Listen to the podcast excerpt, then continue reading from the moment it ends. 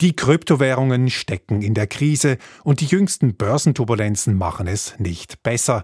Der Wert von Bitcoin zum Beispiel, der bekanntesten Kryptowährung, hat sich halbiert seit Anfang Jahr. Trotzdem, es gibt Leute, die studieren Krypto oder, um genau zu sein, Blockchain. Das ist die Technologie, die hinter Krypto steckt. Ich mache es ganz klar aus Interesse. Ich bin extrem fasziniert von dieser Technologie, von den Anwendungsfeldern. Ich glaube an das Potenzial. Sagt eine Kryptodoktorandin.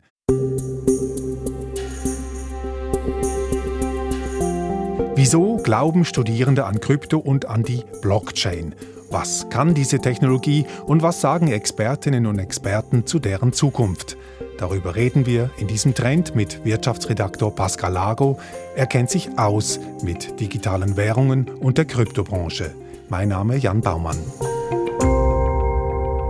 Pascal, würdest du selbst Krypto als Unifach wählen, wenn du nochmal studieren könntest? Hm, vielleicht schon. Die Idee, dass die Blockchain die nächste große Zukunftstechnologie werden könnte, die ist schon verlockend. Aber das ist ja nicht so sicher. Ja, ich höre da Zweifel in deiner Stimme. Ja, schon, weil niemand kann zurzeit sagen, ob und wo sich die Technologie effektiv durchsetzen wird. Also abgesehen von den Kryptowährungen, deren Zukunft ja auch ungewiss ist im Moment. Allerdings, heute ist Blockchain ja gar kein normales Studienfach in der Schweiz, wie Informatik oder zum Beispiel Wirtschaft.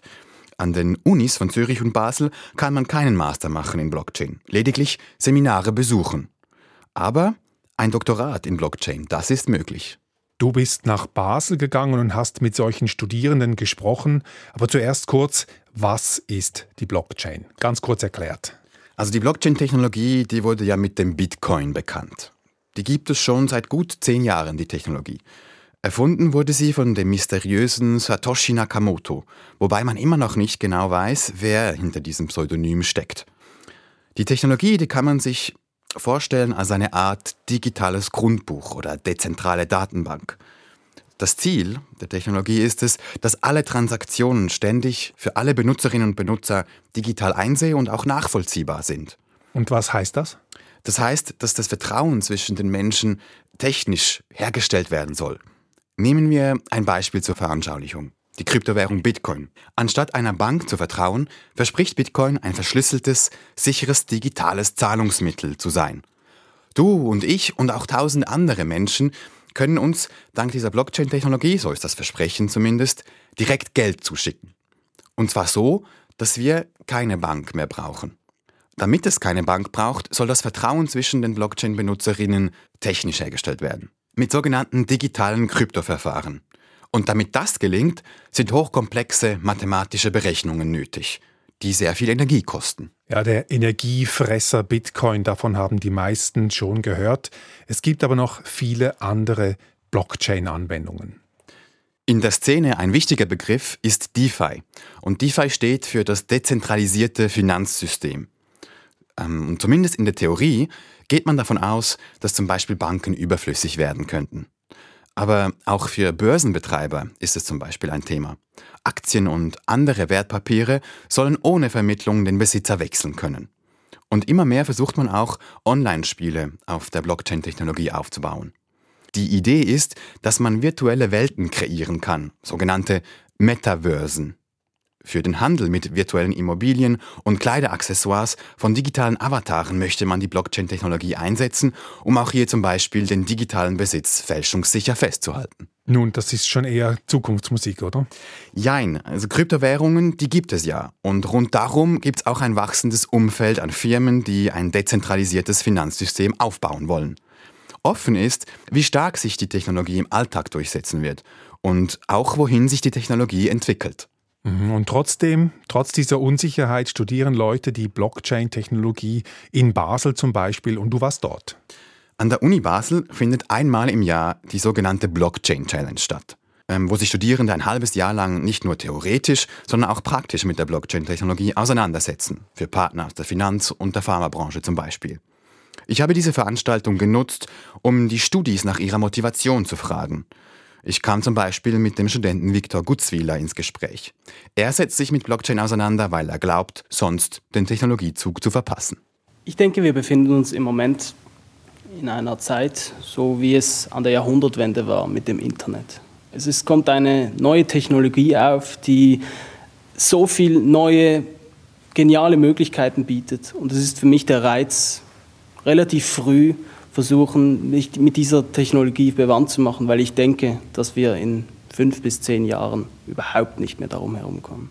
Und der Student Orlando Kanek zählte mir auf, wo die Technologie überall einsetzbar sein wird. Man kann es auch zum Beispiel sogar politisch sehen mit ähm, Wahlabstimmungen, die man auf Blockchain macht. Man kann es auch im Unterhaltungssektor ansehen mit Metaverse. Man kann es auch in der Wirtschaft ansehen. Also der Bereich von Blockchain ist immens groß. Ähm, die Frage ist, wo setzt er sich überall durch? Aber es sind sicherlich viele Branchen, die umgeändert werden. Dass in Zukunft potenziell ganz unterschiedliche Branchen betroffen sein können, zeigt sich ja einfach auch daran, dass die Studierenden aus ganz verschiedenen Fachrichtungen zusammenkommen. Sie studieren Wirtschaft, Biotechnologie, Medizin, Politik und Informatik im Bachelor oder Master. In den Projektteams zahlt sich das dann aus eine programmiert zum Beispiel, der zweite macht ein Businesskonzept und die dritte nutzt zum Beispiel ihr Wissen der Pharmabranche oder der Bankbranche, um die Bedürfnisse potenzieller Kunden bestmöglich dann auch abzubilden. Alle aber lernen zusätzlich zu ihrem bisherigen Fachwissen die technologischen Finessen dazu.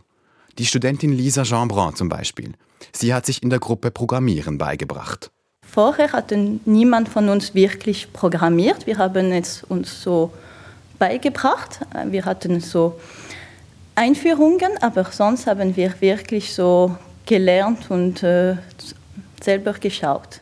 Nun, programmieren können ist immer gut, aber was ist mit dem Risiko, dass Blockchain sich dann am Ende gar nicht durchsetzt als Technologie? Diese Angst haben die Studierenden nicht wirklich, nicht einmal die, die stark auf diese Blockchain-Karte setzen. Die Doktorandin Katrin Schuler zum Beispiel, sie setzt sich mit dem dezentralisierten Finanzsystem auseinander, also mit der Frage, inwiefern Banken überflüssig gemacht werden können. Ich habe sie gefragt, ob sie denn einen Plan B habe, falls sich die Blockchain-Technologie im Finanzbereich nicht durchsetzt. Ihre Antwort? Ich meine, im Rahmen der Digitalisierung müssen sich, glaube ich, was sind die, was sind die Zahlen, glaube ich, zwei Drittel aller, aller Arbeitsplätze wird es in 20 Jahren oder aller Berufe wird es in 20 Jahren nicht mehr geben. Ähm, von daher äh, glaube ich eh, äh, bin ich eh sowieso der Überzeugung, dass äh, wir unsere Karriere nicht mehr, wir nicht mehr heute lernen, was wir in 40 Jahren ähm, äh, denken noch zu tun.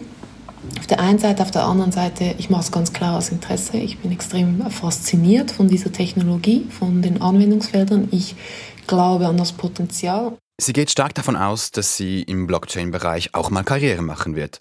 Aber falls doch nicht, wäre das auch nicht schlimm. Ich sage jetzt mal so Best Case für meine persönliche äh, äh, Karriere. Die Technologie wird bleiben. Wie gesagt, meine Vorhersagen oder meine Annahmen treffen zu. Und ähm, ich würde sagen, dass äh, den Worst Case, also das, das schlimmste Szenario, das passieren kann, ist, ich schließe mein Doktorat ab, ich bin vielleicht noch zwei, drei Jahre in diesem Feld tätig und irgendwann löst sich dann vielleicht tatsächlich alles auf, es kommt die nächste Technologie, die alles wieder überholt, dann habe ich im schlimmsten Fall halt einfach ähm, viele Jahre damit verbracht, eben genau solche Ökosysteme, solche Netzwerke, äh, solche Zusammenhänge äh, zu, studieren, mich, äh, zu studieren, mich damit auseinanderzusetzen. Aber ich glaube, das wird, das, das kann man sehr gut auch auf andere Sachverhalte transferieren. Katrin Schuler, Blockchain-Doktorandin an der Universität Basel. Sie ist optimistisch, zu Recht? Ja, dafür gibt es zumindest bereits Anhaltspunkte. In der Schweiz gibt es eine Blockchain-Branche, bekannt ist ja zum Beispiel Zug mit seinem Crypto Valley. Es gibt eine unüberschaubare Anzahl an Startups, Beratungsunternehmen und Investmentfirmen. All diese Akteure machen das sogenannte Crypto Valley aus. Nicht nur in Zug übrigens, sondern in der ganzen Schweiz und in Liechtenstein gibt es Standorte. Hast du Statistiken zu dieser Branche? Offizielle Statistiken gibt es nicht. Ähm, wir sind auf Zahlen der Branche selber angewiesen. Dafür habe ich mit Matthias Ruch gesprochen. Er ist Chef der Investmentfirma CVVC. CVVC steht für Crypto Valley Venture Capital. Die Investmentfirma investiert in Blockchain-Unternehmen in der ganzen Schweiz und gilt als Dreh- und Angelpunkt des Zuger Crypto Valley. Außerdem ist Matthias Ruch auch Vertreter der Swiss Blockchain Federation. Das ist der Branchenverband in der Schweiz. Matthias Ruch publiziert mit seiner Investmentfirma jedes Jahr einen Bericht zur Schweizer Blockchain-Branche. Sein Fazit? Die Größe des Schweizer Blockchain-Ökosystems kann auf unterschiedliche Weise dargestellt werden. Es sind rund 1200 Firmen. Die ähm, beschäftigen rund 6000 Mitarbeitende. Den Wert zu beziffern ist schwierig. Wir versuchen das über die Marktkapitalisierung der Unternehmen. Da muss man fairerweise sagen, sind auch Stiftungen wie Ethereum drin, die die zweitgrößte Kryptowährung äh, in diesem Sinne bereitstellt und einen Großteil dieser Bewertung ausmacht. Das sind ein paar hundert Milliarden. Letztes Jahr waren das 600 Milliarden per 31.12. Jetzt in der Korrekturphase wird das natürlich entsprechend weniger sein. Was man vielleicht auch noch sagen kann, es gibt rund 14 Unicorns, 15. Das letzte ist äh, vor einer Woche dazugekommen in der Schweiz, Unternehmen mit einer Bewertung von mehr als einer Milliarde US-Dollar. Ja, das sind alles große Summen, von denen der Krypto-Investor spricht. Ja, aber eben, diese Zahl, die wurde ja Ende 2021 berechnet, also vor dem großen Krypto-Crash. Und außerdem, wie Matthias Ruch selber gesagt hat, macht der Großteil der 600 Milliarden Franken ja die Ethereum-Stiftung aus. Also die Stiftung, die mit Ether die zweitgrößte Kryptowährung der Welt besitzt. Ethereum machte über die Hälfte dieser 600 Milliarden äh, Franken aus. Und das war der Wert eben Ende 2021. Unterdessen ist ja auch der Wert von Ethereum massiv eingebrochen. D deshalb sind die Anzahl Unternehmen und Mitarbeiter wohl eine etwas verlässlichere Größe als der sich ständig ändernde Marktwert der Blockchain-Stiftungen in Zug. Also da haben wir die Zahlen 1200 Firmen in der Schweiz mit 6000 Mitarbeitenden. Woran wird denn da genau gearbeitet? Was das für Blockchain-Unternehmen sind, das wollte ich von Matthias Ruch auch genauer wissen. Rund die Hälfte der Firmen sind im Finanzsektor zu Hause. Äh, da gibt es in der Schweiz beispielsweise Kryptobanken. Die SEPA Bank und die Signum Bank, die haben Bankkunden. Die haben eigentlich fast schon traditionelles ähm, Bankgeschäft, Vermögensverwaltung würde ich sagen. Da verdient man an Transaktionen. Äh, Bankgeschäft im Kryptobereich würde ich dem mal ähm, sagen. Es gibt die Bitcoin Swiss, äh, die kennt man vielleicht, ein großer Player in Zug, der seit 2013 äh, äh, schon aktiv ist. Ein Broker, das heißt, ähm, ich kann da eben Kryptowährungen im großen Stil kaufen und da werden natürlich auch Gebühren erhoben. Das ist ein Bereich, der sehr rentabel ist. Also vor allem Banken und Kryptobörsen eben im Finanzbereich, nutzen die alle effektiv die Blockchain? Das ist oft nicht ganz klar. Es gibt schon auch Startups, die sich zum Beispiel damit beschäftigen, wie man die Herkunft von Gold dank der Blockchain-Technologie nachverfolgen kann. Der Großteil der Firmen beschäftigt sich aber mit dem Finanzsystem. Und skeptische Stimmen stören sich daran, dass hier viele Firmen einfach Blockchain als Etikett drauf haben, selber aber gar nichts mit Blockchain machen. Es gehe einfach um Dienstleistungen rund um Kryptowährungen. Man wolle sozusagen am Hype und der Spekulation mitverdienen. Die wirklich realen Anwendungsfälle, die seien aber eher an der Grenze zur Legalität. Das sagt zum Beispiel Christian Grothoff, Informatikprofessor an der Berner Fachhochschule. Ja, die Blockchain-Technologie dient ja dazu, Regulierungen zu umgehen, dadurch, dass man Sachen dezentralisiert und keinen leicht handhabbaren, verantwortlichen Betreiber hat. Und äh, somit Umgehung von Regulierungen das kann Vorteile haben aus Kostengründen, weil Regulierung natürlich auch teuer ist, das umzusetzen. Und eben natürlich ganz besonders den kriminellen Bereich, Geldwäsche, Erpressung. Da sind Anwendungspotenziale für die Blockchain, die dauerhaft vorhanden sein werden. Also der Informatikprofessor, der ist sehr kritisch, sein Vorwurf, Blockchain kann missbraucht werden, um zu betrügen, um einen Bogen zu machen um Gesetze und Regulierungen. Ja, da gibt es einen Streit unter Expertinnen und Experten. Ähm, Blockchain- und Kryptovertreter hoffen auf eine Welt mit viel weniger Einmischung vom Staat oder von Banken. Sie möchten, dass die Bürgerinnen und Bürger alles direkt untereinander regeln können. Das ist natürlich auch bis zu einem gewissen Grad ideologisch aufgeladen. Auf der anderen Seite gibt es aber die Kritikerinnen und Kritiker, die sagen, dass es die Blockchain-Technologie eigentlich gar nicht braucht, weil alle Probleme, die die Blockchain lösen möchte, anders auch besser angepackt werden können. Zugespitzt, die Blockchain ist gar kein so großer Fortschritt. Der Informatikprofessor Christian Grothoff ist klar der Meinung, gängige Blockchain-Anwendungen wie Bitcoin seien technisch auch gar nicht sehr effizient. Ja, wenn wir uns das angucken, Bitcoin schafft drei Transaktionen pro Sekunde und verbraucht den Strom von Italien. Drei Transaktionen pro Sekunde, das ist nicht viel. Visa hat 1300 Transaktionen im Durchschnitt pro Sekunde. Das heißt, wir sind ganz weit davon weg, irgendwie was Praktikables zu haben und haben gleichzeitig einen massiven Footprint. Jetzt können Sie sagen, ja, aber Proof of Stake löst das Problem. Mit Ethereum sind wir viel effizienter. Das ist richtig. Ethereum schafft es vielleicht einen Faktor 1000 oder 10.000 Mal effizienter zu sein, aber die sind immer noch wahrscheinlich einen Faktor 10.000 weit weniger effizient als so eine übliche Transaktion, wie wir es bei einer äh, Postfinanz hätten. Einfach weil bei Ethereum habe ich online steht 300.000 Validators. Das heißt, ich habe 300.000 Rechner, die im Prinzip jede Transaktion prüfen müssen. Egal wie die Bank, wie schlimm die aufgestellt ist von der IT hier. Jede Transaktion geht nicht über 300.000 Rechner. Wenn die über 30 geht, ist das schon viel. Und daher sage ich, da hat man immer noch einen Faktor 10.000 an Einsparungspotenzial. Und das muss irgendwo herkommen. Und Rechenzentren verbrauchen heutzutage sehr viel Energie.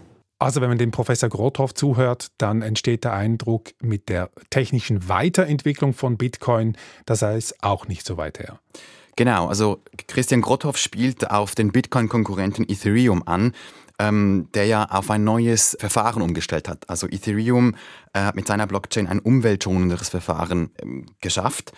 Das sei zwar schon ein massiver Fortschritt, aber immer noch viel umweltschädlicher und ineffizienter als das, was zum Beispiel Visa kann und die Zahlungssysteme der Banken zu bieten hätten, sagt Grothoff.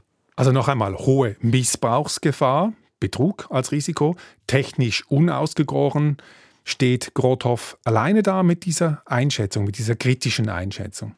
Nein, also im Mai haben 26 namhafte Computerspezialisten in den USA die Politik vor Kryptowährungen und der Blockchain-Technologie sogar gewarnt. Darunter Harvard-Professoren und namhafte Entwickler bei Google und Microsoft. Und die Financial Times und die Economist, zwei der weltweit führenden Wirtschaftsmedien, die halten fest, dass bisher äh, die Blockchain-Technologie rund um Kryptowährungen und dezentralisierte Finanzsysteme ähm, zwar genutzt werden, aber vor allem um zu spekulieren für kriminelle Aktivitäten wie Geldwäsche und für den Handel mit einzigartigen digitalen Kunstobjekten, diesen sogenannten NFTs. Breite Anwendungen aber, die einen wirklichen gesellschaftlichen und wirtschaftlichen Mehrwert generieren, gäbe es bisher aber so gut wie nicht. Was sagen denn die Vertreter der Kryptoindustrie dazu, zum Beispiel im Kryptowelle-Entzug? Also sie räumen durchaus ein, dass die Technologie noch mit vielen ungelösten Problemen zu kämpfen hat. Zum Beispiel Matthias Ruch von der Investmentfirma im Zuger Crypto Valley. Er sagt, dass das Ganze nichts damit zu tun habe, dass die Technologie grundsätzlich kein Potenzial habe, sondern dass sie einfach noch in den Kinderschuhen stecke. Es gibt ja diese Aussage, dass man kurzfristig die Auswirkungen äh, einer Technologie überschätzt und langfristig unterschätzt. Social Media hat man auch gesagt, das setzt sich nicht durch, das Internet setzt sich nicht durch, einfach weil man es nicht versteht. Und das ist, glaube ich, schon auch der Fall. Was ich halt auch finde, dass die Technologie Blockchain, die wird in zehn Jahren gar nicht sichtbar sein. Also ich werde nicht wissen, dass ich Blockchain-Technologie nutze als User. Ich werde einfach Vorteile haben davon. Ich werde günstiger Transaktionen tätigen können. In den USA hat das schon noch Potenzial, wo ich viel bezahle, wenn ich Transaktionen über Kreditkarten und andere möglich äh, äh, Services mache. Als Erstweltland jetzt zum Beispiel. Die Technologie könne also und werde sich ja noch weiterentwickeln. Und Matthias Hoch betont auch, dass jetzt immer mehr große Unternehmen in die Blockchain-Technologie investieren, also nicht nur Banken. Das sind Firmen wie Google, das sind Firmen wie Microsoft, PayPal, also die, die, die Tech-Giganten. Tencent aus, äh, aus Asien ist beispielsweise auch dabei. Das sind auf der anderen Seite große etablierte Finanzunternehmen, BlackRock, Goldman Sachs. Was heißt das? Das validiert auch wieder die Blockchain-Technologie. Und ähm, Google allein hat Investments von anderthalb Milliarden äh, gemacht, Samsung, Südkorea 13 Investments gemacht. Also das sind schon wichtige, wichtige Signale. Ja, wenn jetzt die großen Tech-Konzerne und die Finanzhäuser investieren, dann spricht das ja schon grundsätzlich dafür, dass Blockchain eine Zukunft hat, oder? Ja, wobei nicht sicher ist, ob die Großen einfach auf diesen Trend aufspringen, um etwas mitzuverdienen, oder es gibt ja noch ein anderes Szenario, dass diese digitalen Kolosse wie Google und Facebook die Blockchain-Technologie vereinnahmen und damit zu den neuen mächtigen zentralen Playern werden. Und das hätte dann mit den revolutionären Gedanken von Satoshi Nakamoto und Bitcoin nicht mehr viel zu tun. Ursprünglich war ja die Idee, mit Blockchain die digitale Welt unabhängiger zu machen von zentralen Instanzen, also von Regierungen, aber eben auch von Großunternehmen. Also ganz viele offene Fragen. Trotzdem, Pascal, im Sinne eines Fazits, ist die Blockchain-Technologie gekommen, um zu bleiben? Es ist wohl noch zu früh, um zu sagen, wohin sich die Technologie entwickeln wird. Was wir wissen, es setzen sich Studierende mit der Blockchain auseinander, auch in der Schweiz. Sie sagen, dass die Technologie noch in den Kinderschuhen stecke und ihr wahres Potenzial noch zeigen werde.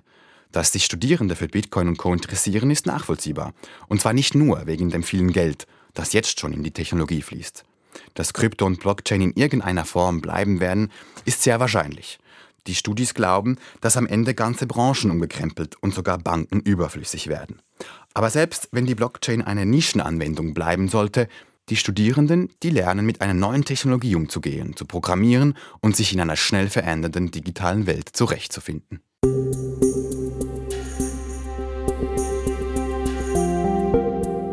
Und das ist ja so oder so nützlich, egal was mit der Blockchain dann passiert in der Zukunft. Pascal Lago im Trend zum umstrittenen Potenzial der Blockchain. Danke fürs Zuhören, sagt Jan Baumann.